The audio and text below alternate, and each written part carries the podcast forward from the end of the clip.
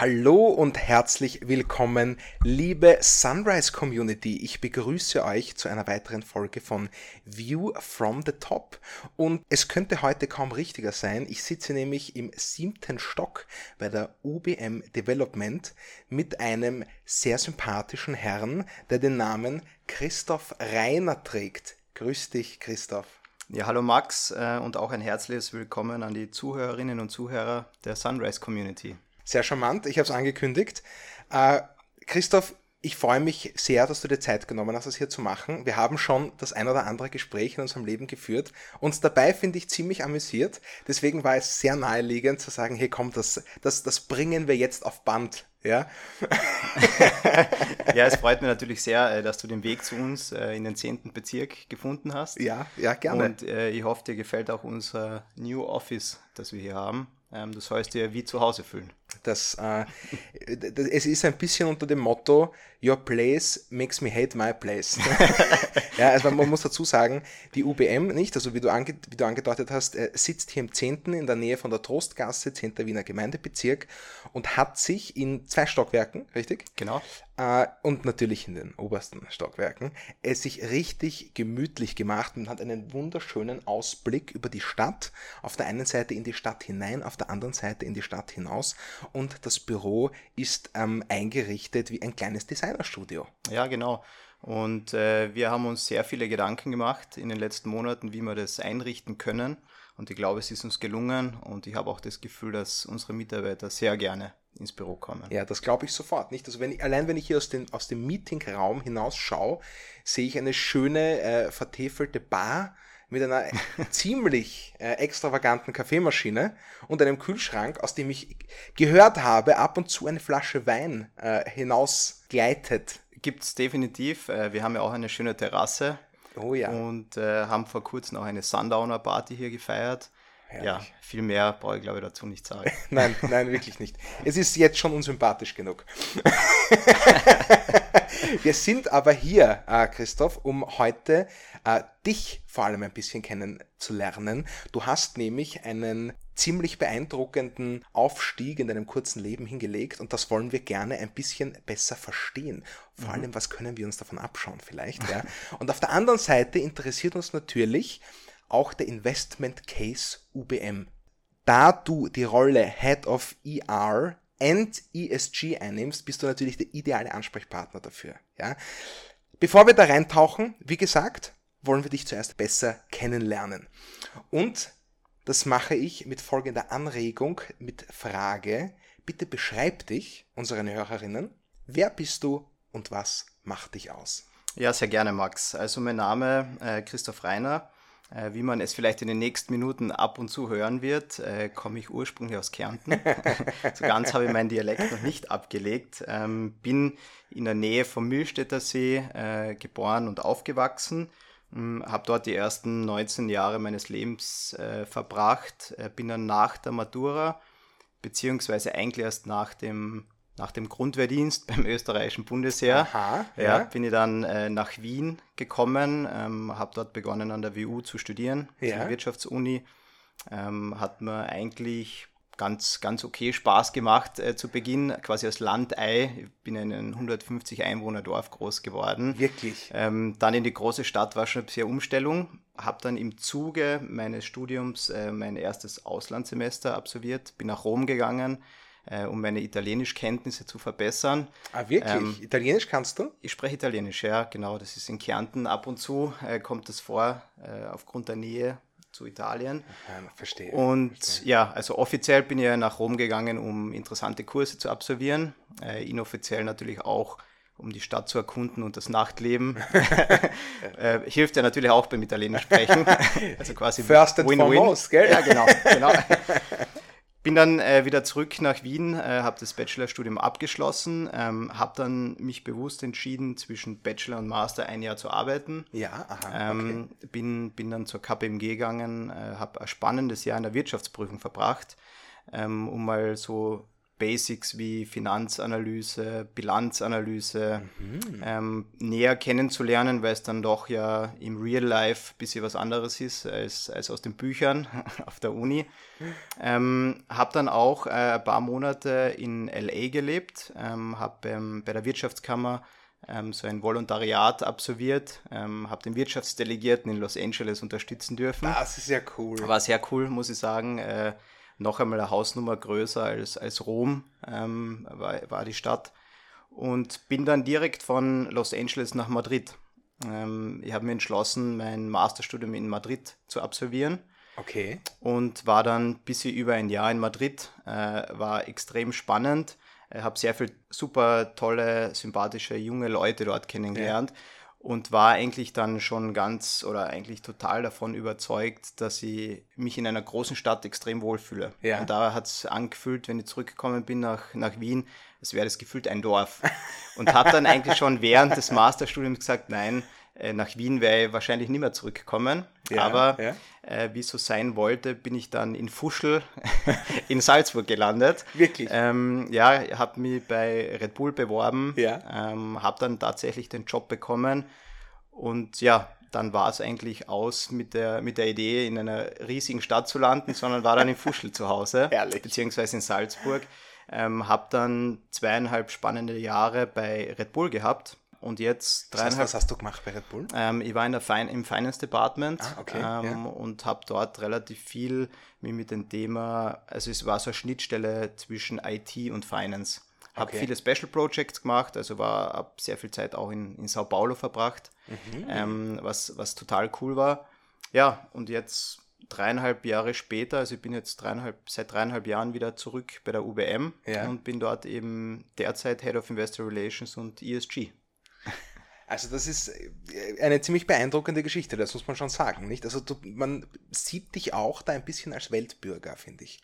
Du hast überhaupt keine Scheu, auch weite Strecken für längere Zeit zurückzulegen, dort zu bleiben, dich dort einzusetteln und es dir gemütlich zu machen. Genau, also zumindest war es in den jüngeren Jahren auf alle Fälle so. In den jüngeren mittlerweile, also mittlerweile fühle ich mich in Wien schon, schon sehr gut aufgehoben muss ja, ich sagen. Es ist schon eine sehr angenehme Stadt, gell? Es ist eine super Größe, also wirklich, äh, es kommt ja nicht von irgendwo her, dass es die lebenswerteste Stadt der Welt ist.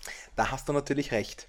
Jetzt hast du uns schon sehr schön, finde ich, diese Reise ja, des Christoph Reiner mhm. bis zum Head of ER and ESG beschrieben.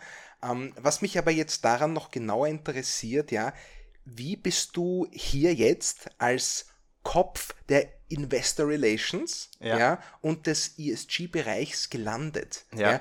Hast du dich da beworben oder hat dich da jemand gefunden? Und vor allem, warum hast du dich dann für die UBM entschieden? Was fasziniert ja. dich jetzt an der UBM? Ich muss sagen, es war totaler Zufall.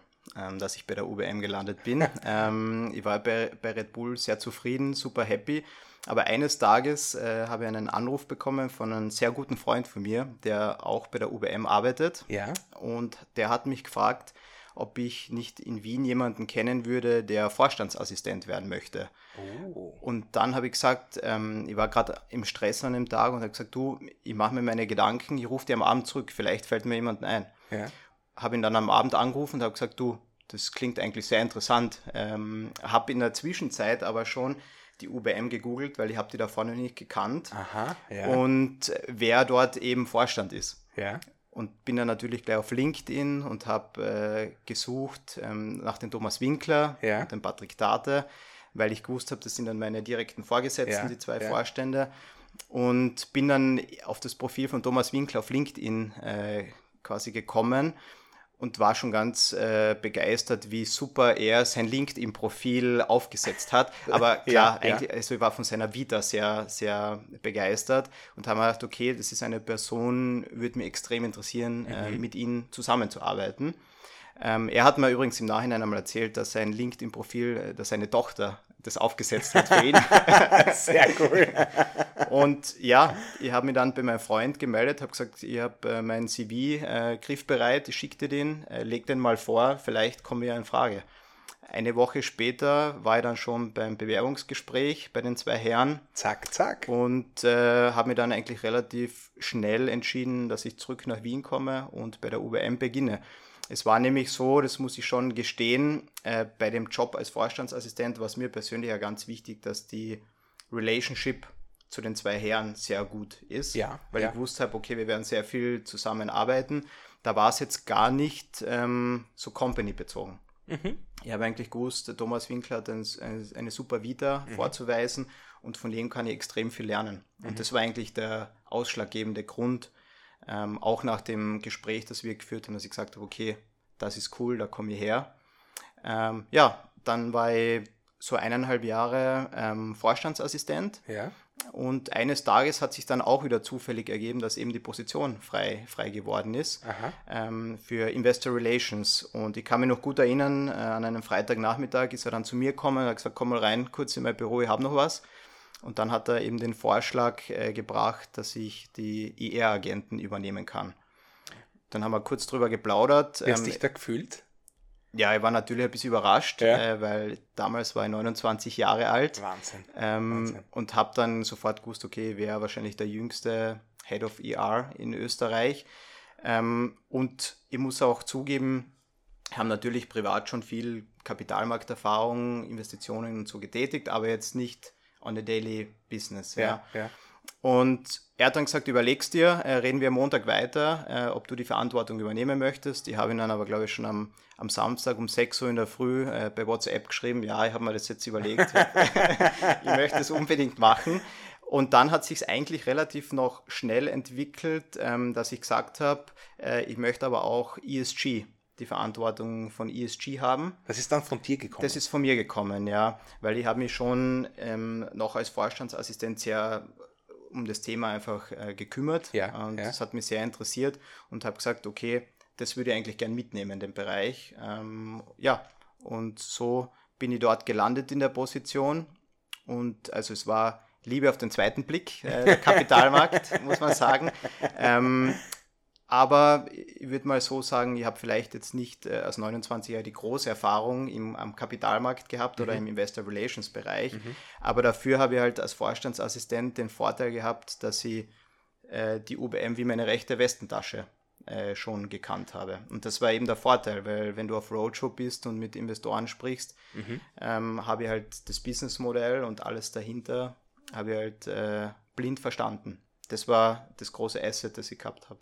Du hast es vorhin schon angesprochen. Ich finde, was da ziemlich raussticht, ist, du hast dich an den Menschen orientiert. Du hast da gesehen, äh, CEO Winkler, spannender Typ, von dem möchte ich lernen. Und Genau. das war für dich, äh, wenn ich das so sagen darf, ausschlaggebender als die Tatsache, dass es sich hier um einen äh, Bauentwickler handelt. Genau, total, ja. Also ich bin eigentlich wegen den Personen hinter dem Business äh, zur UBM gekommen. Und es war für mich natürlich am, äh, zu Beginn extrem interessant, weil bei Red Bull waren ja extrem viele Mitarbeiter, also es Ja. ist ein riesiger Konzern von Anzahl der Mitarbeiter. Und dann bin ich zur UBM gekommen, wo ja hier ähm, im Headquarter in Österreich sitzen ein bisschen über 100 Personen. Das hat sich dann ja relativ schnell angefühlt wie, wie so eine kleine Familie. Ah, also aha, aha. da habe ich dann gesehen, was der Unterschied zwischen großen Konzern mitarbeitertechnisch bedeutet und eher einen kleineren, familiäreren Betrieb, wenn man so nennen darf. Ja. Ja, warum nicht? Ja. Mhm. Sehr spannend. Sehr spannend. Das bringt uns natürlich gleich, finde ich, zur nächsten Frage. Du hast jetzt eine wesentliche Rolle bei der UBM eingenommen. Mhm. Ja? Und die UBM, das äh, ist ein Unternehmen, das selbstverständlich bei uns äh, im Standortfonds vertreten ist, spielt eine wesentliche Rolle für Österreich. Und deswegen möchte ich hier wirklich gern wissen, von dir jetzt als Head dieser wichtigen Departments, welche Bedeutung hat die UBM für Österreich? Und wenn du dir den Stretch sozusagen anschaust, auch für die Welt. Also meiner Meinung nach hat die UBM vor allem in, in Ländern wie Österreich und Deutschland, das ja auch unsere Kernmärkte sind, einen sehr hohen äh, Stellenwert. Ähm, was aber vielleicht die wenigsten äh, Personen wissen, ist, dass es die UBM ja schon seit fast 150 Jahren gibt. Ähm, also wir sind das drittälteste gelistete Unternehmen an der Wiener Börse. Wahnsinn. Also es ist die Wiener Berger und die POR Ja. äh, sind älter als wir. Und wir waren ja ganz ursprünglich mal ein Ziegelproduzent.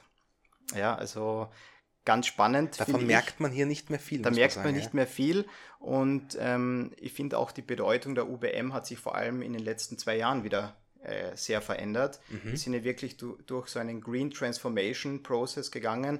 Und man muss auch sagen, es war ja nicht das erste Mal, dass sich die UBM in 150 Jahren neu erfinden hat müssen. Mhm. Ähm, wir waren ja bis vor zwei Jahren der größte Hotelentwickler äh, Europas. Das ist so spannend. Wirklich. Ja, und also wie ich gekommen bin, waren wir der größte Hotelentwickler und jetzt nach der Krise oder nach der Pandemie, muss man sagen, ja, ja. Äh, sind wir am Weg zum größten Holzbauentwickler. Und das finde ich halt extrem spannend ähm, und das hat, finde ich, schon eine, Berechtigung in der heutigen Zeit, ähm, so einen Strategiewechsel ähm, hinzulegen. Ja. Ich meine, wenn man das, wenn man das überhaupt hinkriegt, nicht? Und da muss man schon sagen, und ich finde, das ist jetzt nicht einmal Schleimerei, wenn man sagt, das ist schon wirklich äh, der UBM besonders gut gelungen, diese Transformation. Ich, ich durfte die ja sozusagen von außen, aber aus der Nähe verfolgen und das war wirklich beeindruckend zu sehen, auch wie die Green Smart and More Strategie ausgerollt wurde in einer Konsequenz und wie das auch in Medien, von denen du weißt, die ich sehr gern mag, wie im UBM-Magazin mhm. zum Beispiel, äh, die Holzbauprojekte präsentiert werden ja. auf Hochglanz und wirklich informativ. Ja, und ich muss auch sagen, also jetzt rückwirkend wäre die UBM wahrscheinlich vor den über dreieinhalb Jahren, wo ich, da, wo ich damals hergekommen bin, äh, schon so nachhaltig gewesen, äh, wäre es wahrscheinlich noch äh, ganz ein anderer ganz ein anderes Interesse von mir gewesen, zur OBM zu kommen. Damals war sie wirklich personell, also Thomas Winkler und Patrick Date, warum ich hergekommen bin. Jetzt wäre es wahrscheinlich Thomas Winkler, Patrick Date und vor allem aber die UBM, wegen der neuen Strategie. Das also, ist cool. Also ich glaube, jetzt wird es wahrscheinlich auch mehr Bewerber geben. Wer weiß, ob ich da überhaupt dann hier gelandet wäre. Aber das vielleicht den Stellenwert von der UBM in, in Deutschland und in Österreich. Aber wenn du auch fragst, den, den Stellenwert äh, für die Welt, ja. wird man wahrscheinlich drüber lachen und sagen, ja, was ist die UBM für die Welt? Aber ich glaube schon, dass wir so ein kleiner Mosaikstein äh, mhm. sind im, in dem ganzen Bild, ja. ähm, vor allem wenn es um das Thema CO2-Reduktion geht. Mhm. Wir, glaube ich, leisten da schon einen wichtigen Beitrag und man muss sich ja vorstellen, dass 35,5 Milliarden Tonnen CO2 ausgestoßen werden im Jahr. Und da es ja kein kleiner Beitrag von der Real Estate-Branche dazu gibt. Mhm, also ja. äh, Immobilien und Hochbau sind circa 38 Prozent vom jährlichen CO2-Ausstoß auf der ganzen Welt. Das ist und, ordentlich. Genau. Und wenn man dann noch eine Stufe tiefer geht, kann man sagen, dass 6 Prozent eigentlich von Zement und Stahl ähm, ausgestoßen werden von der, von der Erzeugung. Und wir haben uns eben überlegt, mit dem Thema Holz könnte man theoretisch diese 6% ersetzen. Ist natürlich jetzt sehr zugespitzt gesagt, weil es ja. macht jetzt natürlich keinen Sinn, dass wir den ganzen Stahl und, und Beton ersetzen. ja, natürlich. Äh, das ja. muss man schon auch äh, ehrlicherweise sagen. Aber ähm, ich glaube, dass wir da einen ganz einen guten Hebel gefunden haben, zum Thema CO2-Reduktion was beizutragen. Und das finde ich ist dann über die ganze Welt gesehen schon äh, ein netter Beitrag, äh, den wir da leisten können mit unseren Projekten für die Zukunft. Ich kann mich da eigentlich nur anschließen. Und ich würde wirklich nicht, also gerade so wie du es jetzt beschrieben hast, die Bedeutung der UBM auch als Vorreiter im Holzbau auf einer beeindruckenden Skala. Ja, total. Also viele sagen ja immer, ähm, den Holzbau gibt es ja schon ewig in, in Amerika, die müssten ja eigentlich die Experten sein. Ja. Ähm, sind sie ja auch, aber halt im Einfamilienhausbau. Mhm. Ja? Mhm. Und wir gehen ja doch in den Hochbau. Ja. Ähm, und ich glaube, da gibt es noch sehr viel, da, ist, da kann die Lernkurve noch sehr steil nach oben gehen. Und wir befinden uns, würde ich sagen, noch immer am Anfang. Aber ich glaube, für die nächsten Jahre werden wir noch sehr viel lernen können. Wir werden, wir werden später noch kurz drüber sprechen, mhm. aber was, äh, was wäre da dein Signature-Projekt, wenn du eins hervorheben müsstest? Ja, also ich würde sagen, wahrscheinlich, also jetzt muss man sagen, gibt es den Timber Pioneer. Das ja. ist ja unser erstes Projekt. Den ja. haben wir das letzte Woche auch in Frankfurt angesehen. War total begeistert, weil, wie du dir vorstellen kannst, die verbringen meistens die Zeit nicht bei den Projekten vor Ort. Na klar, ja. Und bin dann total begeistert meistens, wenn ich zu, zu den Projekten komme und mir das anschauen kann, einmal angreifen kann. Ähm, das finde ich auch das Schöne in der, in der Branche, dass Sachen entstehen. Ja. Und ich würde sagen, war sehr beeindruckt äh, letzte Woche von dem Projekt und auch von, von den Leuten, die dort arbeiten. Aber insgeheim würde ich sagen, ist es tatsächlich das Leopold-Quartier, das in Wien entsteht, ähm, im zweiten äh, Wiener Gemeindebezirk, das am, am Donaukanal. Jetzt, ist, äh, jetzt steht gar nichts mehr dort, das ist quasi eine Baugrube, ja. aber dort wird halt ein riesiges oder das erste Holzhybrid-Quartier Europas entstehen. Wow. Und das ist natürlich nicht nur Holzhybridbauweise, sondern es wird dort auch Geothermie äh, installiert mhm. werden. Mhm. Es gibt Photovoltaikanlagen. Ähm, also wirklich ein autarkes Projekt äh, mit 75.000 Quadratmetern, also sehr groß, äh, vier Wahnsinn. Baufelder. Es wird jetzt hoffentlich demnächst genehmigt werden, aber ich glaube, das hat gute Chancen, äh, mein Lieblingsprojekt zu werden. Das, also das klingt richtig cool. Ja. ja. Und ich, ich, dazu möchte ich erwähnen, dass äh, du warst so nett und hast mir einen Folder mhm. vom Timber Pioneer mitgebracht, nicht? Und äh, da drin ist, ist ein tolles Foto drin. Ja? Also ich meine, weniger überraschend ist euch auch das sehr gut gelungen. Da habt ihr Expertise aufgebaut in der Darstellung mhm. dieser Projekte. Und das auf der einen Seite sieht man diese schweren Holzbalken, gestützt von einem Holzpfeiler und auf der anderen Seite von einem Betonpfeiler. Ja. Und ich fand diese Gegenüberstellung sehr beeindruckend tatsächlich. Und weil du sagst auch angreifen, nicht? Dieses Holz, man will es angreifen. Man will es angreifen. Es, ja. es ist einfach was ganz anderes. Es zieht einen an, wo der jetzt ehrlicherweise der Beton mich nicht anzieht. Mhm. Ja, den, den will ich jetzt nicht mit der Hand befühlen sozusagen und schauen, wie sich das anfühlt. ja. Aber bei dem Holz ist das eine ganz andere Ausstrahlung. Das stimmt, ja. Und vor allem, also ich finde eben dieser ästhetische Punkt von Holz ist extrem mhm. attraktiv. Und was für mich auch sehr ansprechend war, wie auf der Baustelle war, dass es ja auf der Baustelle, wo man ja glaubt, es riecht nach irgendwelchen Abgasen ja, oder ja, Staub sicher. oder irgendwas. Und mhm. ich bin dorthin auf die Baustelle und es riecht nach Holz. Geil. Und ich mag den Holzduft ja sehr gerne. Ähm, und es war wirklich wunderbar dort. das kann ich mir vorstellen. Ich hoffe, ich habe äh, selbst bald mal das Vergnügen, dort vorbeizuschauen. Jetzt haben wir über diese ganzen Projekte, über die Ausrichtung, über die Strategie der UBM gesprochen. Mhm. Ja? Äh, und wie ich auch erwähnt habe, es geht hier auch um Investitionen. Mhm. Ja? Und ähm, das klingt jetzt natürlich alles sehr beeindruckend, Christoph. Ja? Aber warum ist die UBM deswegen ein gutes Investment? Ja, also ich würde mal sagen, es gibt ja qualitative Argumente und quantitative ja, Argumente. Ich ja. würde vielleicht mit den qualitativen äh, starten. Also das erste traue ich mir zu behaupten, dass wir wahrscheinlich in unserer Branche eben der Spitzenreiter sind in, im Bereich der nachhaltigen Projektentwicklung. Mhm. Also ich glaube, da sind wir wirklich ganz vorne dabei und wird uns auch niemand so schnell nachmachen, weil wir eben früh genug dran waren. Mhm. Und ich würde schon sagen, es ist so ein First Mover Advantage. Okay. Das zweite sind die Leute, wie du gemerkt hast. Äh, ich arbeite sehr gern mit, mit Menschen ja. zusammen und wir haben, glaube ich, 300 hochmotivierte Mitarbeiter bei uns, die sich jeden Tag ins Zeug legen, dass eben unsere neue strategische Ausrichtung auch wirklich was wird. Beziehungsweise wir sind, glaube ich, schon ganz gut dabei, aber arbeiten wirklich tagtäglich daran, dass das ein, eine Success Story wird. Mhm. Das ja. finde ich ganz wichtig. Dann auch, dass wir eben ein gelistetes Unternehmen sind an der Wiener mhm. Börse, äh, finde ich immer sehr wichtig äh, zu erwähnen, weil es natürlich sehr hohe Transparenzanforderungen gibt. Und das finde ich ist, ist ganz, ganz wichtig äh, in Zeiten wie diesen. Man sieht es auch als Beispiel, also bei uns wird eben Transparenz gelebt als Unternehmen. Ähm, wir veröffentlichen ja auch einen ESG-Bericht, äh, der hat ja über 100 Seiten und das machen wir freiwillig. Also wir werden nicht verpflichtet, das zu machen, aber wir wollen einfach die Transparenz schaffen und kommen auch nicht von der Seite, dass wir sagen, na, wir sind, wir sind da sehr gut aufgestellt, wir wollen das mit niemandem teilen, ja. sondern wir ja. veröffentlichen den und sind, also ich bin sehr happy, wenn mir andere Leute auch aus anderen Branchen kontaktieren, andere Head of ERs und sagen, wie macht ihr das und können sie uns unterstützen, weil ich glaube, vor allem im Bereich der Nachhaltigkeit ist es sehr wichtig, dass wir alle zusammenarbeiten. Definitiv. Sonst wird es, glaube ich, nichts werden. Ja, ja. Ähm, also Transparenz äh, sehr wichtig. Was auch, glaube ich, ganz spannend ist an der UBM, ist, dass das Top-Management investiert ist, selbst in die UBM.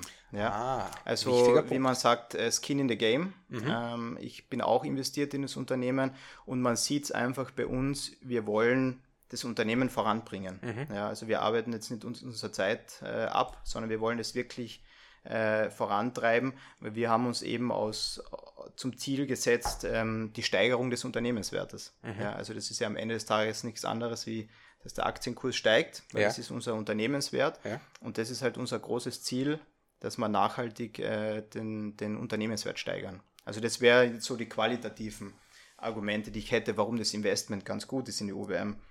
Das heißt, und um dann, das ganz kurz zusammenzufassen, mhm. wir haben Expertise, die ihr aufgebaut habt, ja. die man euch auch nicht so leicht nachmachen wird können. Absolut. Das dauert einfach, bis man diese Expertise replizieren kann überhaupt. Mhm. Dann leg dir einen großen Wert, und ich finde, das äh, illustrierst du ja eh schon sehr äh, prägnant, äh, auf ein top motiviertes Team und gute Zusammenarbeit. Genau, total. Ja. Und in dritter Hinsicht haben wir eure Ausrichtung. Das heißt, diese drei äh, Argumente, die sind schon mal sehr stark, die sind auf der qualitativen Seite und jetzt schauen wir uns noch die quantifizierbaren an. Genau. Großartig. Also da würde ich mal sagen, wenn wir uns jetzt ein bisschen mehr auf die finanzielle Seite äh, stützen, ähm, wie alle wissen, sind ja derzeit sehr turbulente Zeiten mhm. äh, am Immobilienmarkt, würde ja. ich, würd ich behaupten. Und was da uns in die, in die Karten spielt, wir haben eine sehr gesunde Bilanz, ja. äh, sind bilanziell sehr gut aufgestellt verfügen über Eigenkapitalquote von 35 Prozent, haben auch ein, ein Cash-Polster auf der Seite von knapp 350 Millionen Euro, ähm, was uns natürlich ruhiger schlafen lässt. Ähm, ja, vor allem, ich. wo jetzt die Zeiten schon sehr turbulent sind. Ähm, dann vielleicht für Investoren ja ganz eine interessante Kennzahl ist ja die Dividendenrendite. Ja. Und die ist bei uns eigentlich über 5%. Und wir zahlen ja eigentlich immer sehr brave Dividende mhm. und es macht uns eigentlich zum Dividendenkaiser an der Wiener Börse.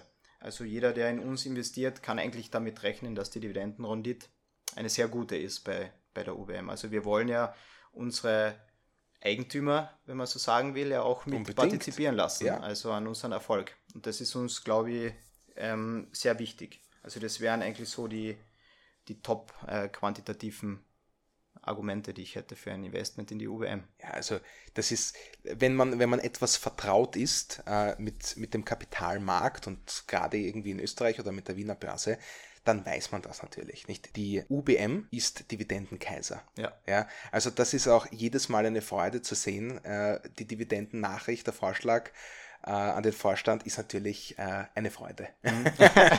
und äh, macht auch einen wichtigen Teil des Investment Cases aus. Na klar, total. Ja, also das darf man äh, schlichtweg nicht unterschätzen. Nachdem wir jetzt festgestellt haben, was die Bedeutung der UBM ist und auch äh, die Grundlage geliefert haben, ob die UBM ein gutes Investment ist oder nicht, würde ich jetzt gerne noch mit dir einen Blick in die Zukunft wagen.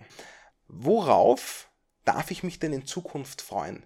Wo geht die Reise hin, wenn wir uns die nächsten Jahre anschauen? Und wenn du kannst, gern noch einen weiteren Blick. Mhm. Also ich glaube, die Reise äh, geht sicher dorthin, dass wir der größte Holzbauentwickler in Europa sein werden. Ähm, wir sind es zwar theoretisch jetzt schon, ja. weil es keine anderen gibt, aber wir haben uns ja auch äh, zum Ziel gesetzt, dass wir bis 2025 mindestens 150.000 Quadratmeter in Holzhybrid-Bauweise bauen werden. 150.000 Quadratmeter. Genau. Und ich glaube, dass wir das vielleicht äh, sogar übertreffen können. Also das wäre mal so die Ausrichtung bis 2025.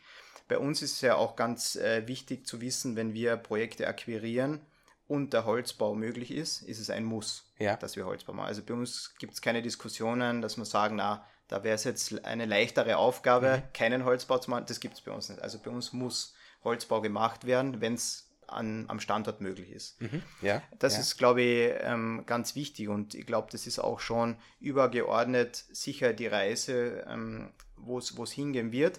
Und es ist aber keine einfache Reise, weil viele glauben ja, ähm, das geht von heute auf morgen. Mhm. Wir haben uns ja jetzt auch unser Holzteam aufgebaut. Ja. Also wir haben ein eigenes Holzteam bei der UBM und die arbeiten auch tagtäglich daran, dass uns das gelingen wird. Weil die große Challenge heute ist immer noch, den konventionellen Bau mit dem Holzbau zu verbinden. Mhm. Also wir sind wirklich die Schnittstelle und lernen tagtäglich äh, neue Sachen dazu, wie man die zwei Welten verbinden kann. Mhm. Weil wir sagen ja nicht entweder oder, sondern wir wollen eigentlich das Beste aus beiden Welten schaffen. Also wirklich Holzhybrid und das soll funktionieren. Also ich würde sagen, das ist einmal so die, die Zukunftsvision. Mhm. Das heißt, da es geht um eine weitere Spezialisierung und Aufbau von Expertise in diesem Bereich. Genau, und es sollte eigentlich so sein, ähm, als Beispiel in der Vergangenheit, wo wir noch größter Hotelentwickler waren, ja, ja. war es so, wenn jemand gesagt hat, er entwickelt ein Quartier und hätte dort gerne ein Hotel, hat er gewusst, okay, ich rufe mal bei der UWM an, ja. weil die sind die Spezialisten dafür. Und in Zukunft ah. wäre es eigentlich so, würde ich sagen, unser großes Ziel, wenn jemand die Idee bekommt, äh, was zu entwickeln, ja. was nachhaltig sein soll, dann soll eigentlich der erste Gedanke sein, ah, da gibt es die UWM, die rufen an, weil das sind die Experten dafür. Und die sollen uns das dort entwickeln. Also das wäre, würde ich sagen, der Best Case. Es klingt auch nach einem richtig guten Plan, ehrlich gesagt. Ja. wir haben es jetzt, wir haben es vorhin schon angedeutet, du hast uns schon ein bisschen erzählt. Ich wollte dich jetzt noch äh, als letzten Teil äh, dieses Investment Talk Teils mhm. sozusagen ähm, zu deinem Lieblingsprojekt in eurer Pipeline befragen. Du hast angedeutet, es ist das Leopold-Quartier. Ja. Ähm, kannst du uns da schon ein bisschen was darüber verraten? Wie ist da die, die der, der Timeframe? Ja, mhm. Wie, wie lang dauert das noch ungefähr? Ja. ja ähm, was entstehen da für Wohnungen, Büros? Mhm. Wie schaut das aus? Ja, also der geplante Baustart wäre dann wohl zum Ende nächsten Jahres hin. Ja? Okay. Also man muss sagen, es ist ja nicht so, als hätte man dort noch nichts gemacht. Es ja. waren ja alte Gebäude dort. Es mhm. ist ein Brownfield Development. Ähm, vielleicht äh, für die Zuhörer der Unterschied zwischen Greenfield und Brownfield ist, glaube ich, ganz wichtig zu wissen. Greenfield ist einfach, wenn man auf eine grüne Wiese baut. Ja. Für uns ist aber ganz wichtig und ist auch eines unserer Top-Ziele, dass man den Großteil Brownfield Developments machen, weil das ist dann das ganze Thema der Bodenversiegelung, mhm. was meiner Meinung nach in Zukunft extrem wichtig wird, ja. Ja, dass man so wenig wie möglich Boden versiegelt. Und in Österreich sind wir da, glaube ich, äh, weit vorne dabei bei der Bodenversiegelung, was ja. nicht wirklich erfreulich ist. Jedenfalls haben wir dort ähm, die Gebäude schon abgerissen, ähm, haben dort sogar eine Recyclingquote von 95 Prozent erreicht. Das wirklich? heißt, das alte Gebäude wurde komplett auseinandergenommen, kann man sagen, und äh, zu 95 Prozent recycelt. Wow. Jetzt steht gerade nichts dort, ähm, aber was wir schon gemacht haben, wir haben über 250 Sonden äh, in den Boden gebohrt schon ja. für die Geothermie. Also das ist so der Status quo dort. Dann würden wir gern Ende nächsten Jahres zu bauen beginnen und ich glaube, Fertigstellung sollte dann wohl 2025 sein. Es wird vier Gebäudeteile geben. Ähm, ein Teil wird ein Office-Gebäude, mhm. der zweite Teil wird Service Departments ja. und zwei Gebäudeteile eher im, im hinteren Teil werden Wohnungen. Also ich glaube, das sollten so zwischen 200 und 250 Wohnungen werden. Das, das ist, ist aber auch nicht schlecht. Das heißt, ein wesentlicher Beitrag eigentlich auch zur Wohnraumschaffung in Wien. Genau, genau. Und ähm, wir aufgrund äh, unserer Bauweise dort äh, wird am Ende des Tages sogar weniger bebaut sein, als es davor war. Also es wird mehr Grünflächen geben und ich glaube, das ist schon ein, ein, guter Schritt in die richtige Richtung. Das ist ja richtig cool. Ja. Sag mal, über was für ein Volumen äh, reden wir da, wenn wir über das Leopold-Quartier sprechen? Ja, also in Zahlen ausgedrückt ähm, kann ich es dir nicht genau sagen, weil bis 2025, bis wir es verkaufen, tut sich noch einiges. Tut sich noch einiges, ähm, aber jetzt von der Fläche her, es wären 75.000 Quadratmeter. 75.000? Mitten in der Wiener Innenstadt eigentlich. Mitten in der oder? Wiener Innenstadt. Ähm, also ich habe jetzt auch schon die ersten Renderings gesehen, also bin mir sicher, dass wir die dann auch bald mal zur Verfügung stellen werden. Ja. Ähm, schaut wirklich super aus. Ich bin also, gespannt. Muss sagen, das wird schon echt äh, ein Meilenstein der Quartiersentwicklung. Ist das, kann man da sagen, das ist doch schon ein bisschen so eine Goldilocks-Zone, oder? Kommt das oft vor, dass man so, so nah auch am innerstädtischen Bereich Nein. so eine große Fläche bekommt? Es ist Städten? total selten und es wird also mir wäre jetzt kein zweites Projekt in Wien bewusst, das so ähm, nahe an der Innenstadt ist. Weil man ist zu Fuß von dem Projekt in zehn Minuten im ersten Gemeindebezirk. Ja, ja. Und auf der anderen Seite, was ja auch sehr interessant ist, man ist zu Fuß auch in fünf bis zehn Minuten beim Aupark. Das ist, das ist richtig cool. Ja. Das ist richtig cool. Als jemand, der das Glück hat, in der Nähe von Schönbrunn zu wohnen, ja. ja bin ich ein, ein Riesenfan von der Idee dieser großen Gemeinschaftsgärten. Ja. ja das ist einfach ein Riesenspaß. Und der Augarten zählt dann natürlich auch ganz genau. vorne mit dazu. Ähm, ich blicke auf die Uhr, Christoph, und mhm. ich sehe, dass wir uns schon äh, dem Ende unseres Gesprächs nähern, leider. Äh, das heißt aber, dass wir jetzt zum letzten Teil kommen, ja, und das ist auch ein, ein bisschen, ein Stück weit der, der lustigste Teil, sag ich mal. ich werde dich nämlich ähnlich äh, wie deinen netten Chef mit äh, Halbsätzen bewerfen mhm. und du musst diese Halbsätze vervollständigen. Mhm. Ja? Bist du bereit? Ich bin bereit. Großartig. Zufrieden bin ich. Da muss ich schon einmal meinen Chef widersprechen, ja? weil er sagt, er ist nie zufrieden. Ja, ja. Ich muss sagen, ich bin grundsätzlich schon ein, ein, zufriedener Mensch. Man muss es halt immer, es kommt drauf an. Mhm, ja, also vom Kern her würde ich sagen, ich bin auch ein Mensch, der sich immer verbessern will und mhm. nie 100% zufrieden äh, ist, aber ich finde schon sehr wichtig, eine gewisse Zufriedenheit zu haben. Mhm. Was bedeutet das für mich konkret? Also ich bin ja ein Freund von Routinen. Ja. Ähm, obwohl viele Leute sagen, Routinen sind nicht gut, weil man ist dann langweilig und es fehlt die Kreativität. Aber ich bin zum Beispiel ein Mensch, der steht jeden Tag in der Früh auf und schreibt sich so eine tägliche To-Do-List, äh, was er an dem Tag machen will. Interessant. Privat, aber auch beruflich. Und für mich ist es dann eine gewisse Zufriedenheit, wenn ich am Abend äh, vorm Schlafen gehe, da die Häkchen machen kann. Aha. Und dann würde ich sagen, bin ich eigentlich am Abend zufrieden. Also das ist so die kleine Zufriedenheit am Tag. Das ist, das ist aber nicht deppert, das klingt interessant. Ja. Stehst du in der Früh auf, schreibst du To-Do-Listen und am Abend, wahrscheinlich schaffst du es nicht, die Male abzuhacken, oder? Nein, nicht aber, immer natürlich, ja. Aber es, es sind jetzt auch keine detaillierten To-Dos natürlich, ja. aber ich würde sagen, es sind täglich schon vier, fünf To-Dos. Also auch wenn es ab und zu nur so Kleinigkeiten sind wie ähm, eine gute Tat an jedem Tag zu machen. Toll. Also das nehme ich mir jeden Tag vor und dann bin ich eigentlich am Abend, wenn ich es erreiche, zufrieden. Coole Sache.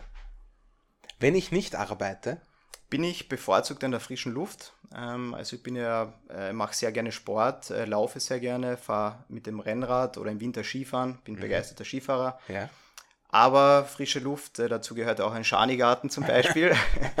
und da trifft man mich auch ab und zu mit meinen Freunden einmal auf ein Gläschen oder mehreren an. Sehr sympathisch. An meinem Job mag ich am meisten. Da gibt es sehr viele Sachen, aber wahrscheinlich ähm, mag ich am meisten, dass ich jeden Tag neugierig sein kann. Ähm, das hatte oh, der Job mhm. von Investor Relations ein bisschen an sich, dass man theoretisch ja von jedem Aktionär über alles gefragt werden kann. Mhm. Und ja, ich gebe ja sehr gerne Auskunft. Und mhm. wenn ich gewisse Sachen nicht weiß, muss ich ja nachfragen in den verschiedensten Abteilungen. Ja. Und das macht mir extrem viel Spaß. Also ich kann jeden Tag neugierig sein und ich finde, das ist äh, sehr, ein sehr wichtiger Punkt auch in meinem Job. Und ich finde das einfach super. Ist natürlich Neugierde, steckt ja das Wort Gier. Ja. Also zu viel ist natürlich auch nicht gut. sehr ausgewogen. Ja. Sehr ausgewogen. Aber ich würde sagen, das ist schon das Interessanteste an meinem Job, dass ich jeden Tag wieder was Neues erfahre, weil ich es eben wissen muss, will.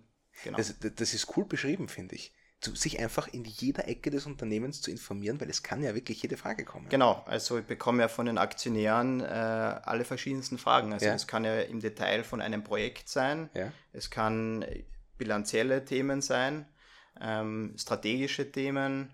Ähm, also da ist wirklich alles dabei. Und das macht mich natürlich dann ja selber auch neugierig, weil ich mir denke, wie kommt der jetzt auf diese Frage? das muss ich jetzt auch äh, recherchieren. Verzichten könnte ich auf? Das ist leicht zu beantworten in Zeiten wie diesen, weil ich würde sagen Krieg. Ähm, es ist äh, für mich immer noch fraglich, wie man in der heutigen Zeit äh, Konflikte nicht verbal lösen kann. Ja, aber ich glaube, so kann man das stehen lassen. Dieses Buch, und du weißt gerne auch Bücher, sollte man lesen. Also, ich höre ja eure Podcasts sehr begeistert. Gute und, Entscheidung. Ja. und muss sagen, ähm, ich werde mal bewusst äh, keinen Spiegel oder New York Times Bestseller Autor nennen. Ja, gerne. Sondern vielleicht gerne. ein Buch, was ich vor kurzem mal gelesen habe. Ja. Und das ist nämlich ein Roman. Ja, also es ist keine, keine Management-Bibel. Ja, ja. Ähm, und habe das wirklich begeistert gelesen. Das heißt ähm, Die dunkle Seite des Mondes von okay. Martin Sutter, ist ein Schweizer Autor. Ja. Ähm, ich bin nämlich von ähm, von Chile nach Madrid geflogen, ist ein 14-Stunden-Flug und ja. habe mich so verliebt in das Buch, dass ich wirklich diese 400 Seiten verschlungen habe während dem ganzen Flug. Ähm, und es geht eigentlich ähm, um einen erfolgreichen Anwalt, der in, einem, in eine Midlife-Crisis kommt. Ja. Und dann probiert er eines Tages, also er verliebt sich in, ein, in eine jüngere, jüngere Frau und nimmt dann ähm, halluzinogene Pilze. Und dann verändert sich plötzlich sein ganzes Leben.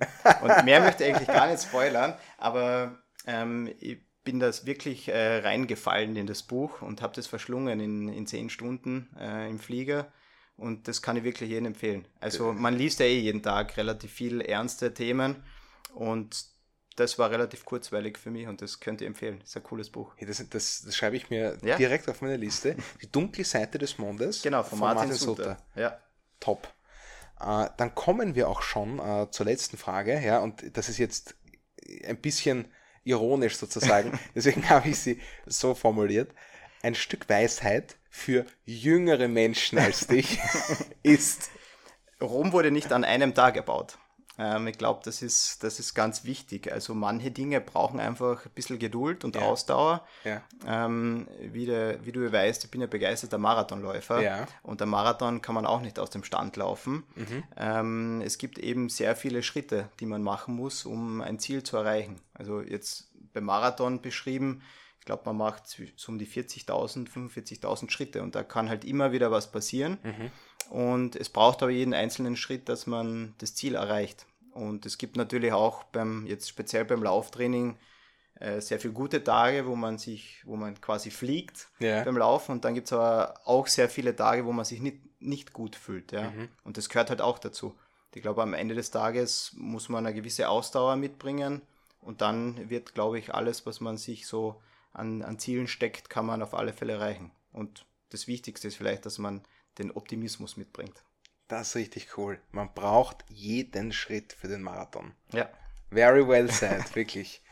Äh, ich kann mich nur bedanken bei dir, Christoph. Ja, das war wenig überraschend, äh, ein richtiges Vergnügen. Ja, vielen Dank, dass du dir die Zeit genommen hast, obwohl du ein äh, sehr sehr busy bist. Ja, vielen Dank dafür. Diesmal kann ich sagen, wenn ihr Fragen habt, dann gehen die direkt an den Christoph und er kommt gar nicht drum, sie zu beantworten. genau. Also wirklich unbedingt. Ähm, vielleicht sind ja sehr spannende Fra äh, Fragen dabei, die mich dann auch neugierig machen. Mein, Sehr täglich, schön, mein tägliches ja. Brot. Ja. Ähm, ja, also gerne direkt kontaktieren. Ich bin ja überall aktiv, äh, auf LinkedIn. Aber Stimmt, das bist du, ja. meine Telefonnummer steht sogar äh, auf der UBM-Website. Also ich freue mich über jeden Kontakt. Also wenn ihr mal um 4 Uhr in der Früh jemanden aus dem Bett klingen wollt, hier ist euer Mann. Christoph, vielen Dank nochmal. Ich hoffe, ihr hattet Spaß bei diesem Podcast. Es würde mich wirklich sehr überraschen, wenn nicht. Aber sagt gern Bescheid. Äh, eure Fragen werden weitergeleitet und es bleibt mir nicht mehr zu sagen als guten Morgen, schöne Mittagspause oder gute Nacht, je nachdem, wann ihr euch das anhört. Ciao! Ciao, ciao.